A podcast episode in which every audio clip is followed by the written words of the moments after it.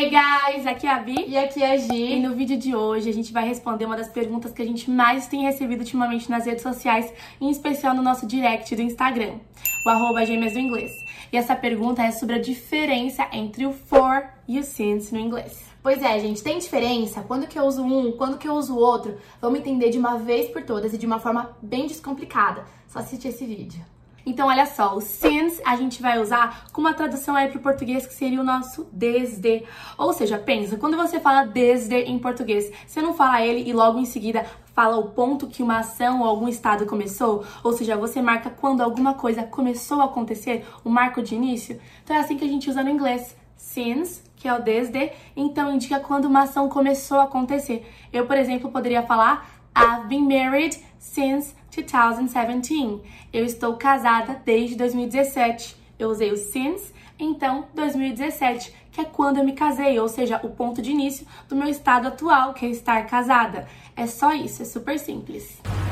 Since when? E daí o for, a grande questão é que a gente vai enfatizar, usando essa palavrinha, a duração de uma ação ou de um estado. Você percebeu que na frase da Bine, I've been married since 2017 ou 2017, você consegue, se você fizer a conta, perceber que tá, tô em 2020, ela deve estar tá casada dois, uhum. três anos. Você consegue chegar a essa informação da duração do período. Acontece que o foco da frase dela não foi esse. Agora, se eu uso for, essa mesma frase ficaria assim, ó.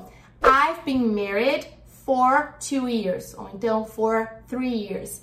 Você percebeu que do mesmo jeito, se eu fizer a conta, eu consigo chegar a que ano que provavelmente ela casou. Acontece que nesse segundo exemplo, o meu foco é realmente dizer a duração. Ela tá casada então há dois ou três anos, beleza? Você percebeu? É simples assim a diferença. Been dead for 10 years. Bom, e você percebeu que tanto no exemplo que a gente fez com o since, quanto o exemplo com o for, a gente usou o mesmo tempo verbal, que é o present perfect.